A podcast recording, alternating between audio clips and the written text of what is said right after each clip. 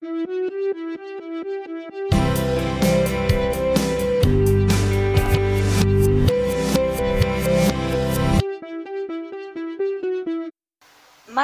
شباب.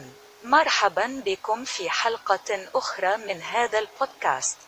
أنا تي وهذه إسنسيا بوتا بودكاست حيث أشارك خبراتي في القراءة وأطرح بعض الموضوعات لكي نفكر فيها ونتحدث عنها.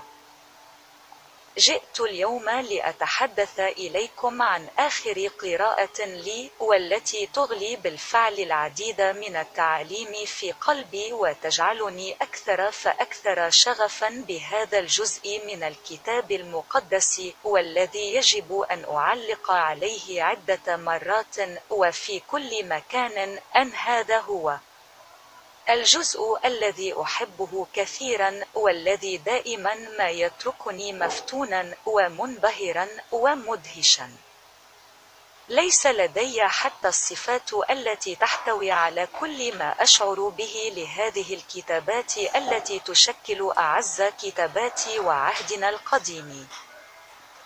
لقد بدأت هذا الأسبوع في قراءة كتاب الأرقام وبجدية أنا مندهش جدا من مقدار ما تعلمته من الرب فيما يتعلق بالموضوعات الحالية بشكل مثير للدهشة. لقد علمتني قراءة سفر العدد هذه كثيرا حول كيفية المضي قدما في الأنشطة التي نقوم بها اليوم ككنيسة الرب في منتصف عام 2023 وبالحديث عن ذلك تحدثنا عن التعليم كل من سمع الحلقة الأخيرة سيتذكر عندما قلت أن كل تعليم نتلقاها اليوم من الرب من خلال الكتاب المقدس أي من خلال قراءة الكتاب المقدس هو تعليم لا ينبغي اعتباره مجرد معرفة نظرية بالمعنى.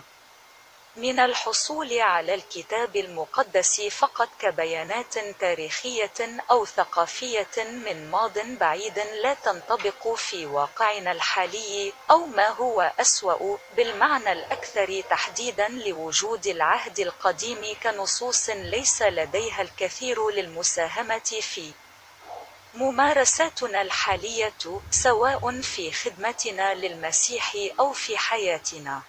لا الناس أعتقد تماما أن العهد القديم لديه الكثير ليوجهنا ويشكلنا في ممارساتنا الحالية وليس فقط فيما يتعلق بالخدمة ولكن فيما يتعلق بجميع مجالات حياتنا لدرجة أنني قررت اليوم أن أشارككم في التي تعلمتها من الرب في بداية رحلتي عبر العهد القديم عندما قرأت أول فصلين من سفر العدد. أعتقد أنه إذا كنت سألخص في موضوع واحد ما تحدثته هذه الفصول إلى قلبي فسأقول إن ما علموني إياه كان حول كيفية اتخاذ الخيارات. لا في الواقع أعتقد أنه من الأدق القول إن هذين الفصلين علمان الخيارات التي لا يمكننا القيام بها. نعم يا رفاق هذا صحيح من خلال هذه القراءة علمني الله أن هناك خيارات وهناك قرارات يتم اتخاذها بشكل أساسي في ممارسة الخدمة. يمكننا بسهولة الخلط والاعتقاد بأنه يجب علينا اتخاذها. أي يمكننا التفكير في أن هذه الخيارات؟ والقرارات متروك لنا بمعنى أننا نختار أو نقرر وفقا لرؤوسنا وفقا لما نعتقد أنه قد يكون الأفضل وفقا لرؤيتنا وفقا لما نعتقده أو أسوأ بكثير وفقا لما نريده ولكن بالتأكيد ليس تماما بمجرد أن. تعزف الفرقة لا يا رفاقة. على الأقل هذا ما تعلمته من الأصحاحات الأولى من سفر العدد. على أي حال بدون مزيد من الغموض دعنا نصل مباشرة إلى النقطة.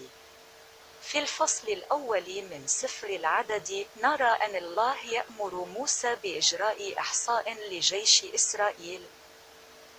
وذلك عندما تسألني تيس أختي ما هو عمل التعداد هذا في سبيل الله؟ وأنت تعرف ما سأجيب عليك؟ أقول أهدأ أيها الناس أهدأ الإحصاء مجرد عد.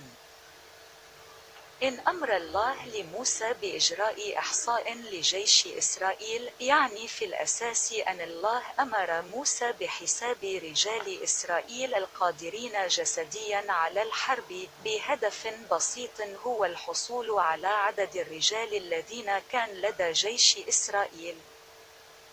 أخذ هذا الإحصاء في الحسبان بالطبع تقسيم الناس إلى قبائل ولهذا السبب تم إجراء المسح حسب القبائل الأبوية بحسب سجلات العشائر والعائلات. كان هناك في جيش إسرائيل لأنه بعد كل شيء الله يعلم كل شيء وكان يكفي أن يقول الله هذا الرقم لموسى بالضبط لكننا نعلم بالفعل أن الله يحب أن يتعامل معنا على أساس تعاوني يريدنا أن نشارك في الأفعال ويريدنا أن نتصرف معه وباختصار يريدنا الله أن نقوم بدورنا فيما يفعله فينا وليس فينا فقط بل معنا. هذا كل شيء.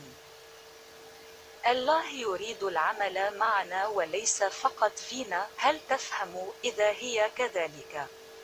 لكن بالعودة إلى الفصل الأول من الأعداد سأقرأها لكم. يقول ما يلي الآيات من واحد إلى تسعة عشر. وكلم الرب موسى في برية سيناء في خيمة الاجتماع في اليوم الأول من الشهر الثاني في السنة الثانية بعد خروجهم من أرض مصر قائلاً. خذ حاصل كل جماعة بني إسرائيل حسب عشائرهم حسب بيوت آبائهم بعدد أسمائهم كل ذكر راسا برأس. عشرين سنة أو أكثر كل من يستطيع أن يخرج للحرب في إسرائيل تحسبه منت وهارون بجيوشهم. ويكون معك رجلا من كل سبط راس بيت أبائه.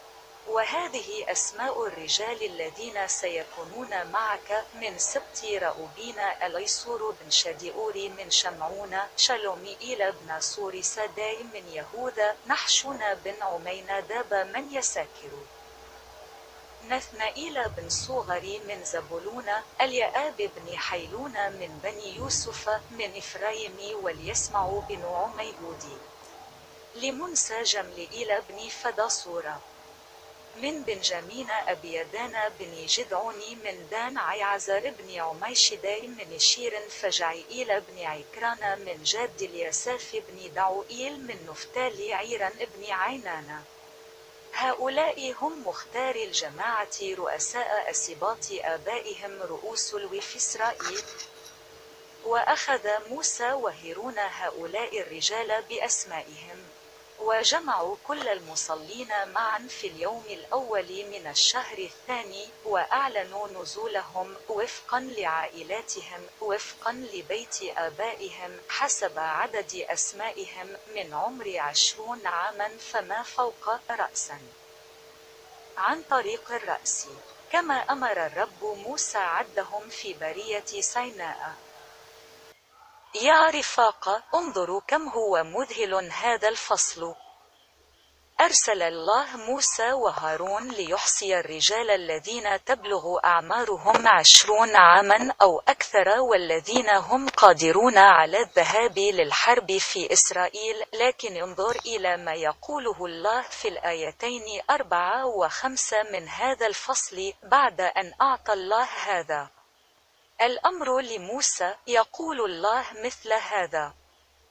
ويكون معك رجلا من كل سبط راس بيت أبائه.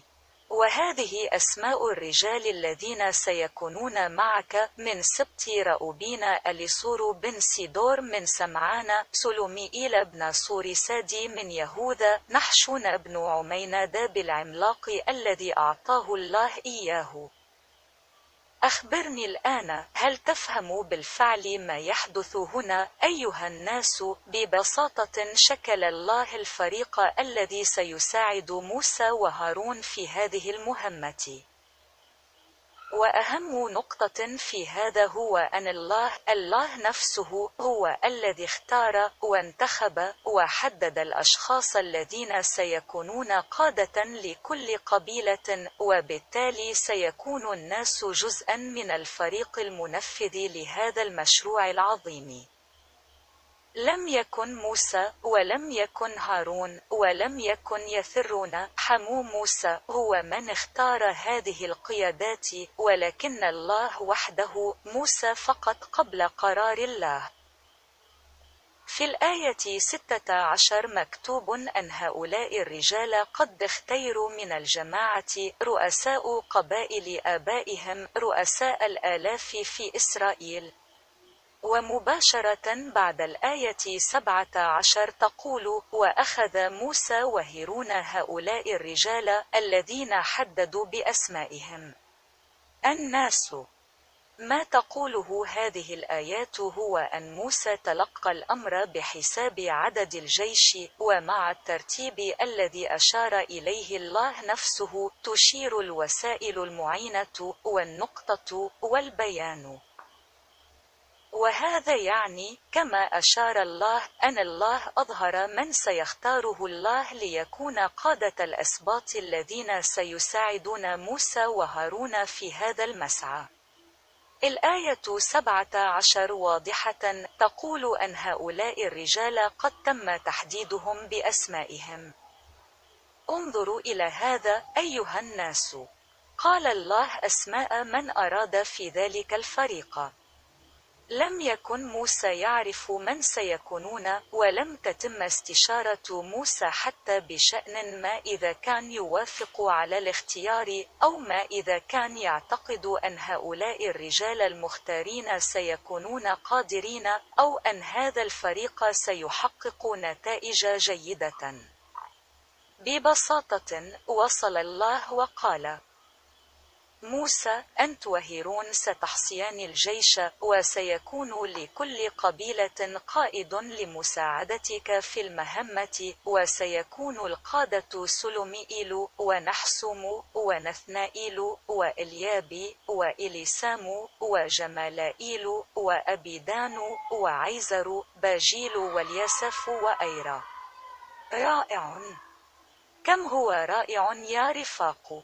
حقا. هذه اللحظة الرائعة لقيام الله برفع القادة وفقا لاختياره السيادي وبدون تدخل بشري في أي لحظة نرى تأكيدها في الفصل الثاني من سفر العدد.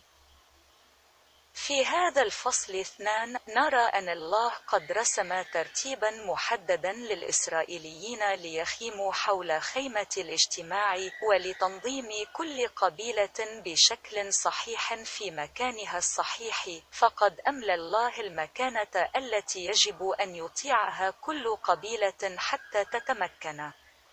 هذه المنظمة من العمل. ومن المثير للاهتمام للغاية أن نلاحظ أنه بعد الله مباشرة يشير إلى موقف كل قبيلة فإنه يصر على تأكيد أسماء أولئك الذين اختارهم للعمل الآن كقادة للقبائل.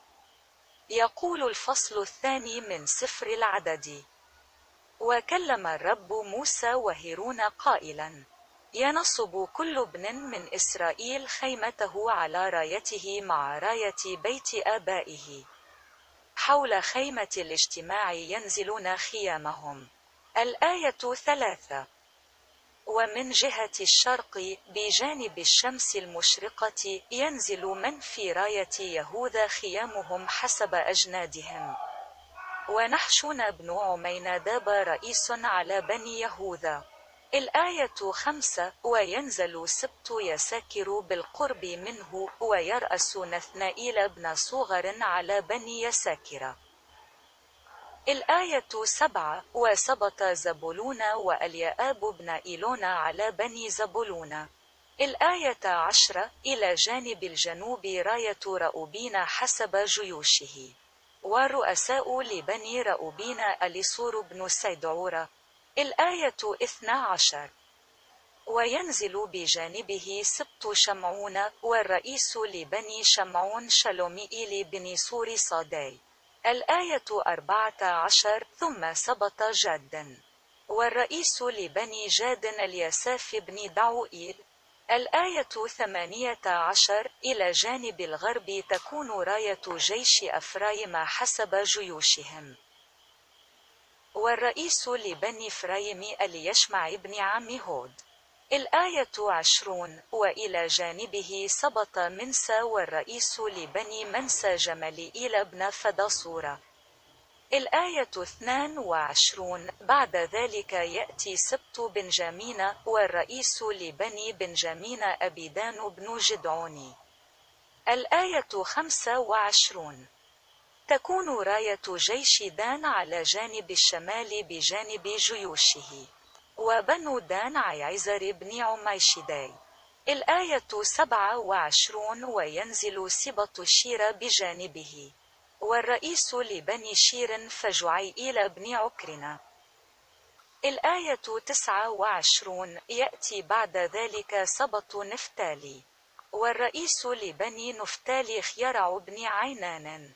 الآية أربعة وثلاثون ففعل بنو إسرائيل هكذا حسب كل ما أمر الرب موسى. فنزلوا بالرايات وساروا كل حسب عشائره حسب بيت أبيه أوبا نهاية الفصل الثاني الجميع. إنه لأمر مدهش أن الله لا يقول فيه فقط اسم الشخص الذي اختاره لقيادة قبائل معينة. لكن الله يصر أيضا على ذكر اسم والد هذا الشخص المختار فيقول رئيس القبيلة العاشر.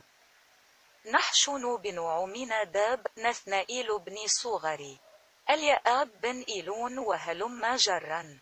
وفي هذا أرى أن ما يفعله الله لا يترك مجالا للشك حول من الذي اختاره ليؤلف قيادة الشعب. وبهذا نتعلم أنه مع الله لا فائدة من استدعاء نثنيال الذي تريد قيادته لأن نثنيال الذي اختاره الله كان نثنيال بن زوار. هل تعلم لا يترك الله أدنى شك؟ فهو يتأكد من أن اختياره مفهوم بوضوح. هل تعلم وبالنسبة لي كان من المؤثر جدا أن أدرك ذلك في هذين الفصلين؟ إدراك أن الله هو من يشكل الفرق اللازمة لمساعدة شخص ما في مهمة وأن الله في هذا التكوين لا يحتاج إلى رأينا لأنه عمله وهو يفعل ما يشاء ويختار من يريد أن يكون. مسؤول عن مجموعات محددة ستشكل معا جزءا من مشروع أكبر بكثير. وهذا يذكرني بأنك تعرف ماذا من الكنيسة بالطبع. حاليا أنا أتجمع في كنيسة مقسمة إلى أقسام عديدة على ما أعتقد من أجل تنظيم نفسها من حيث المحتوى المحدد للأنشطة مثل البروفات وحلقات الصلاة ومدرسة الكتاب المقدس والكرازة إلخ لذلك في هذه الحالة هناك قسم الأطفال قسم المراهقين قسم الشباب قسم السيدات قسم الرجال قسم مدرسة الأحد للكتاب المقدس قسم الرقص الذي يسميه الناس هنا في الشمال الشرقي بشكل شائع تصميم الرقصات قسم الموسيقى قسم الأسرة مكتب البعثات الخزانة وهلم جرا. والشيء الأكثر إثارة للاهتمام هو أنه لكل قسم من هذه الأقسام يتم اختيار قائد قسم وهو الشخص الذي سينسق الأنشطة والوظائف المتعلقة بكل مجموعة محددة. وهؤلاء القادة هم عادة أشخاص يدعوهم راعي الكنيسة لقيادة هذه الفرق وهذا بالضبط ما أريد أن أتحدث عنه وأتعلق بالمقاطع الكتابية التي نقرأها اليوم في الفصل الأول والفصل الثاني من الأعداد. انظر جيدا. لقد قلت للتو أن راعي الكنيسة يدعو بعض الناس ليكونوا جزءا من قيادة الكنيسة. هل تفهم؟ قلت أن قس الكنيسة يدعو، لم أقل أن راعي الكنيسة يختار. الاتصال بالناس واختيارهم أمران مختلفان تماما في هذا السياق الذي أحضره هنا. لأنني عندما قرأت سفر العدد الإصحاح الأول والثاني، رأيت أن موسى لم يختر فريق القيادة. ما أراه هو أن موسى سمع صوت الرب يخبره بمن يجب أن يكون جزءا من قيادة الجماعة ويسمع من الله أسماء أولئك الذين أرادهم الله في قيادة الكنيسة الكنيسة الجماعة اجتماع الكنيسة. يا شعب الله هذه الأسماء هنا في الأساس مرادفة. ما فعله موسى هو أن دعا هؤلاء الناس الذين اختارهم الله واستقبلهم كقادة لفرق الشعب إلى أسباط أي استقبلهم كفريق جديد من القادة الذين سيخدمون الرب معه وهذا ما فعله موسى بغض النظر. من رأيك السابق. وفي كل هذه المؤامرة أرى الكثير من التشابه مع بنية وعمل الكنائس الإنجيلية اليوم. وكأن موسى هو الراعي وكان زعماء القبائل هم قادة الأقسام. والمهمة التي يقوم بها كل من موسى والقادة الآخرين بالتعاون بأمر من الرب هي ببساطة عمل الله أيها الناس.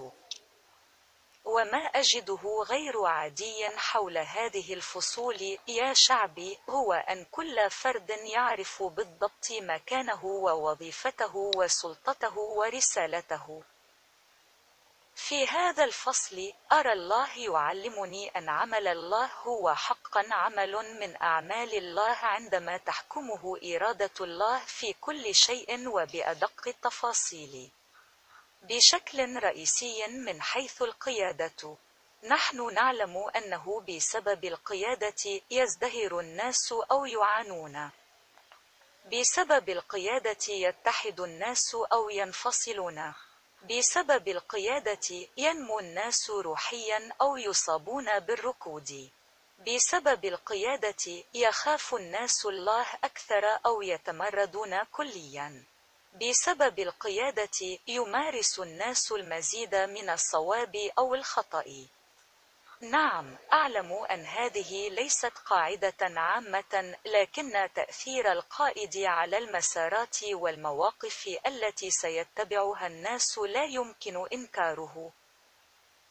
وبشكل رئيسي عندما يتعلق الأمر بكنيسة الرب فإن عمل الله الذي يشمل الحرب الروحية والصراع بين الجسد والروح والغرور البشري والمصالح الأرضية مقابل رؤية الملكوت والتركيز على الأبدية مع المسيح. موضوع القيادة وبشكل أساسي يصبح اختيار القادة أمرا مهما وحساسا للغاية. لا يمكننا أن نعهد بمثل هذا الخيار المهم إلى نظرتنا المحدودة والسطحية والجزئية تماما حتى لو حاولنا إنكاره بكل قوتنا. ما تعلمته من الأعداد واحد واثنان وإذا نظرت ستجد العديد من المقاطع التي ستتحدث عن هذا في كل من العهد القديم والعهد الجديد. ولكن بالعودة إلى الوراء ما تعلمته من الرقمين واحد واثنان هو أن من يختار القيادة هو الله في عمل يقال إنه من عند الله فإن الشخص الذي يجب أن يختار القيادة هو الله. ليس أن إنه ليس الراعي. إنه ليس الحكيم أو السيد أو المعلم أو الشخص الذي يعرف أعضاء الكنيسة جيدا لأنه اجتمع لأطول فترة وشغل منصبا قياديا لسنوات عديدة. لا. من يجب أن يختار يرشح ويعين وفي النهاية يحدد من يجب أن يقود أي قسم من الفئات العمرية سواء كانت مدرسة الكتاب المقدس أو دائرة الصلاة أو مكتب الإرساليات أو الإدارة أو الحراسة سواء كان. الراعي نفسه سواء كان ذلك منصب موسى أو أكانوا زعماء القبيلة فمن يختار قائدا لعمل الله فهو الله شعبي. لكن بعد ذلك يمكنك أن تخبرني تي يا امرأة إذا وضعني الله كقس فمن دور اختيار القادة وتشكيل فرق تتعاون معي في هذا العمل الذي أوكله الله إليّ. وبعد ذلك سأجيب عليك بكل صراحة بالنفي. إذا وضعك الله كراع للمصلين فهذا لا يعني أن دورك يشمل اختيار القادة الذين سيساعدونك في المهمة ولكن تماما كما يوضح لنا نموذج موسى القيادي فإن دورك هو أن تسمع من الله الذي يريده. أن يتم استدعاؤك لتولي دور قيادي. هل تفهم الاختلاف؟ لا يتمتع أي قس أو زعيم بهذه الحرية في الاختيار لنفسه وفقا لإرادته وفقا لرأيه أو وفقا لما يراه ظاهريا في حياة الناس. أولئك الذين يعتبرهم أفضل خيار لتولي منصب أو باء. سيكون هذا أعظم دليل على الثقة في أنفسنا في قدرتنا عندما نكون في عمل يتضمن بشكل مباشر العالم الروحي ونضالا شرسا للظلام حتى لا يزدهر هذا العمل.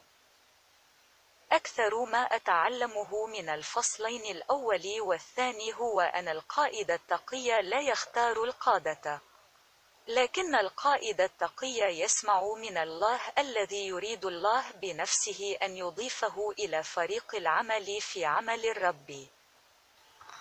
لذلك إذا كنت قائد قس أو قائد قسم حتى إذا كنت ترى نفسك موجها من الله للانضمام إلى مهمة تتطلب تشكيل فريق دعم فافهم أنك لست من سيختار أعضاء هذا الفريق المستقبليين. على أساس التقارب أو الصداقة أو بناء على المهارات الاستثنائية لفلان أو مهما كانت الأسباب التي لديك لرغبتك في أن يكون هذا الشخص أو ذاك جزءا من هذا الفريق. تذكر وظيفتك كقائد هي الاستماع إلى الرب. مهمتك أن تصغي إلى الرب. لذلك بغض النظر عن مدى إلحاح بناء الفريق هذا بغض النظر عما إذا كان لديك القليل من الوقت أو إذا نفد الوقت فلا تختاري بنفسك. إعطاء الأولوية للاستماع إلى الرب. اطلبوا الله في الصلاة والصوم والتقديس. أطلب من الرب التوجيه واطلب التأكيد وأود حتى أن أقترح طلب أكثر من واحد فهذه الممارسة هي ممارسة توراتية والله يعرف مقاصد القلب وسوف يعرف كيف يميز بين عدم الإيمان والغيرة حتى لا يصنع خطأ في تنفيذ. العمل على أي حال. هذا كل شيء أيها القس. هذا كل شيء القادة. هذا كل شيء منسق اي بي دي منسق المهمة الموصلة الموسيقيين قادة دائرة الصلاة. دع الله يوضح لك من يريد. ولا تخف من عدم فهم من يريده الله لأن الله مهتم بالدرجة الأولى بأن يكون واضحا في الاختيارات التي يتخذها. عندما أخبر الله موسى عمن يريد الرب أن يكون جزءا من القيادة لم يتحدث الله عن اسم الشخص المختار فحسب بل تكلم أيضا عن اسم الأب الذي اختاره حتى لا يشعر أحد بالارتباك وينتهي الأمر بمناداته. الشخص الخطأ. أيها الناس كونوا في سلام في عمل الأشياء بالطريقة الصحيحة لأن الروح القدس يتكلم. إنه القائد الحقيقي والشرعي لعمل الله. إنه أكثر من يريد من القادة والرعاة أن يسمعوا منه ما يجب عليهم فعله في كل تفاصيل العمل الذي عهد به الله إلى كل منهم. هذا كل شيء أيها الناس. دعنا نتعلم من كتاب الأرقام. دعونا نتعلم من التجارب المسجلة لقيادة موسى. دعونا نتعلم من العهد القديم يا شعبي. وهكذا إذا كنت تريد أن تجادل بأننا تلقينا عهدا جديدا وبالتالي فإن العهد القديم قد مضى ولم يعد يخدمنا فسأجيب عليك من كل قلبي باستخدام كلمات الرسول بولس المسجلة في رومية والتي حتى في العهد. الجديد. تقول رومية الإصحاح خمسة عشر الآية أربعة لأن كل ما كتب من قبل قد كتب لتعلمنا حتى يكون لنا أمل من خلال الصبر وتشجيع الكتاب المقدس. وما زال يستخدم كلمات بولس الآن في واحد كورنثوس الفصل عشر أيضا في العهد الجديد في الآية ستة كما يتحدث بولس عما حدث في الماضي في زمن موسى. يكتب بولس الآن أصبحت هذه الأشياء أمثلة. بالنسبة لنا حتى لا نشتهي الأشياء السيئة كما نشتهي. وفي كورنثوس الأولى نفسها الإصحاح عشر الآية أحد عشر يختتم بولس بالقول حدثت هذه الأشياء لهم كأمثلة وكتبة لتحذيرنا الذين أتت عليهم نهاية الدهور. وإذا كنت تقول حتى مع كل هذا حسنا تيس فهمت لكن نموذجي في القيادة والرعاية ليس موسى بل يسوع واختار يسوع الاثني عشر الذين سيساعدونه في المهمة. لذلك أنا تايس أدعوك إلى تأمل معي في متى الفصل. عشرة الآيات من واحد إلى أربعة مرقس ثلاثة الآيات ثلاثة عشر إلى تسعة عشر ولوقا الفصل ستة الآيات من اثنا عشر إلى ستة عشر. في متى الفصل عشرة الآية واحد واثنان مكتوب ودعا تلاميذه الاثني عشر وأعطاهم سلطانا على الأرواح النجسة ليخرجوها ويشفوا كل مرض وكل شيء رديء. الآن هذه هي أسماء الرسل الاثني عشر. وبعد ذلك من الآية 2 إلى 4 سوف تذكر فقط أسماء التلاميذ لكنني لن أخوض في هذا الجزء كثيرا لأنني أريد التمسك بالآية واحد التي يذكر بشكل أساسي ممارسة القيادة التي نتعلمها اليوم من الفصول واحد واثنان وهي وظيفة القس وظيفة القائد الذي على وشك المشاركة في تشكيل فريق هو استدعاء الأعضاء الجدد. لا يستخدم مرقس واحد كلمة اختار لكنه يقول أن يسوع دعا الأعضاء الاثني عشر الجدد في الفريق. مكتوب ودعا تلاميذه الاثني عشر وأعطاهم سلطة على الأرواح النجسة ليخرجوها ويشفوا كل مرض وكل شر. إذا ذهبنا إلى مرقس ثلاثة الآيات ثلاثة عشر إلى خمسة عشر نقرأ ما يلي. هو مكتوب وصعد للجبل ونادى من يشاء. وأتوا إليه. وأقام اثني عشر ليكونوا معه وأن يرسلهم ليكرزوا وليكون لديهم القدرة على شفاء الأمراض وإخراج الشياطين. مرة أخرى ستركز الكلمة على قول أن يسوع دعا الأشخاص الذين سيكونون جزءا من فريق والذين سيعملون في القيادة أيضا. من المثير للاهتمام أن ندرك أن يسوع عين اثني عشر ليكونوا معه. الاسم هو فعل إنها كلمة تعني تخصيص وظيفة لشخص ما منصبا. يمكن أن تحمل التسمية أيضا المعنى الأعمق لمنح هوية لشخص ما ويمكن أن تعني أيضا استدعاء شخص ما بالاسم. لكن أروع شيء هنا هو ملاحظة تشابه هذه الآية مع الأرقام الواحدة وسبع عشر دقيقة حيث كتب وأخذ موسى وهيرون هؤلاء الرجال محددين بأسمائهم عين يسوع اثني عشر ليكونوا معه أي أن يسوع دعا أسماء اثنا عشر قائدا أرادهم. وبالأرقام عين الرب الله الآب بأسمائهم اثنا عشر من قادة أسباط إسرائيل. رائع. اعتقدت أن هذه التفاصيل كانت رائعة. لكن هناك نقطة أخرى مثيرة للاهتمام أود التركيز عليها هنا وهي حقيقة أن الكتاب المقدس لا يبذل جهدا ليقول إن يسوع اختار الاثني عشر وهذا الفعل الذي يختاره يظهر فقط في لوقا الفصل ستة على الرغم من أن هذه الحلقة من قصة يسوع. تم تسجيل الحياة في ثلاث أناجيل.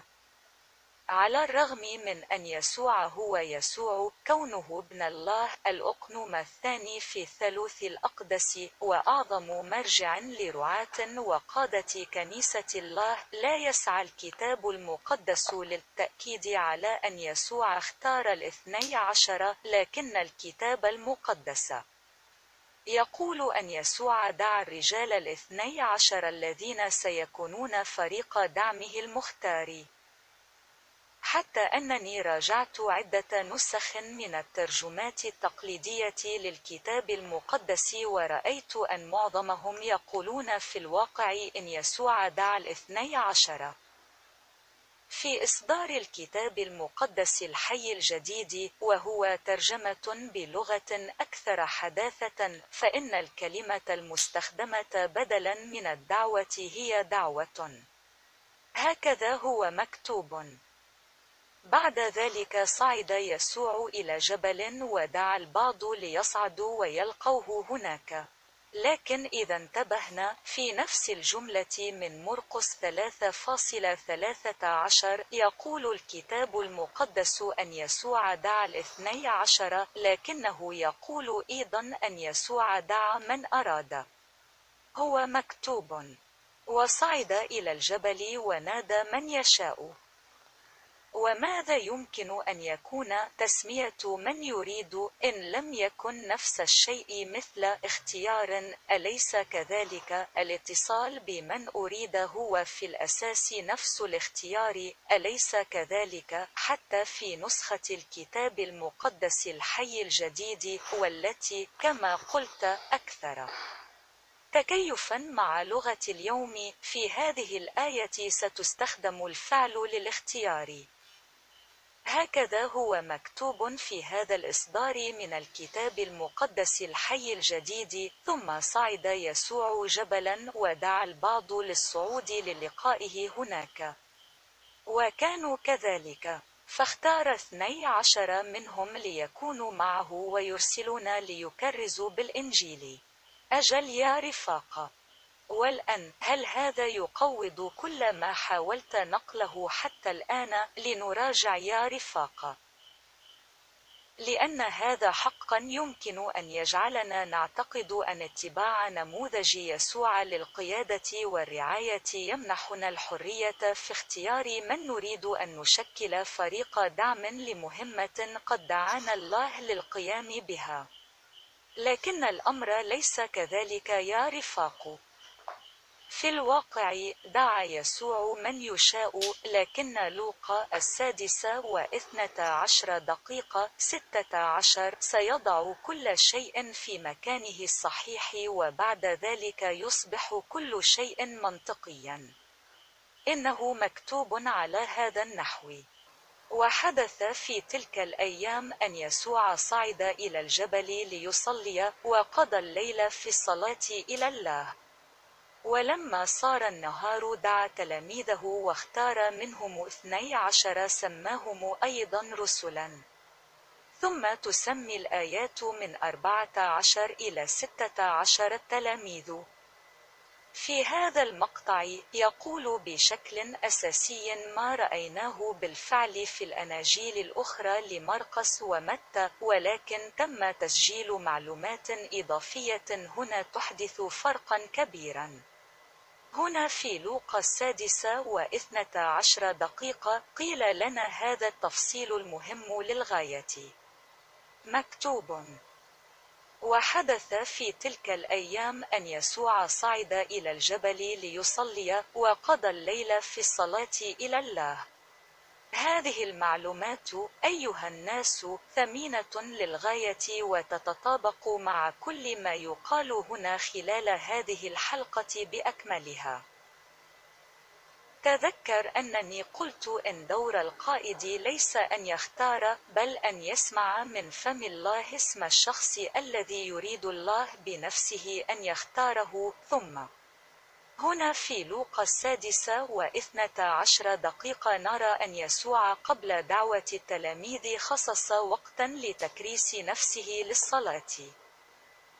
تقول الآية اثنا عشر أنه في تلك الأيام صعد يسوع إلى الجبل ليصلي ولم يصعد يسوع فقط إلى الجبل ليصلي بل قضى يسوع الليل في الصلاة.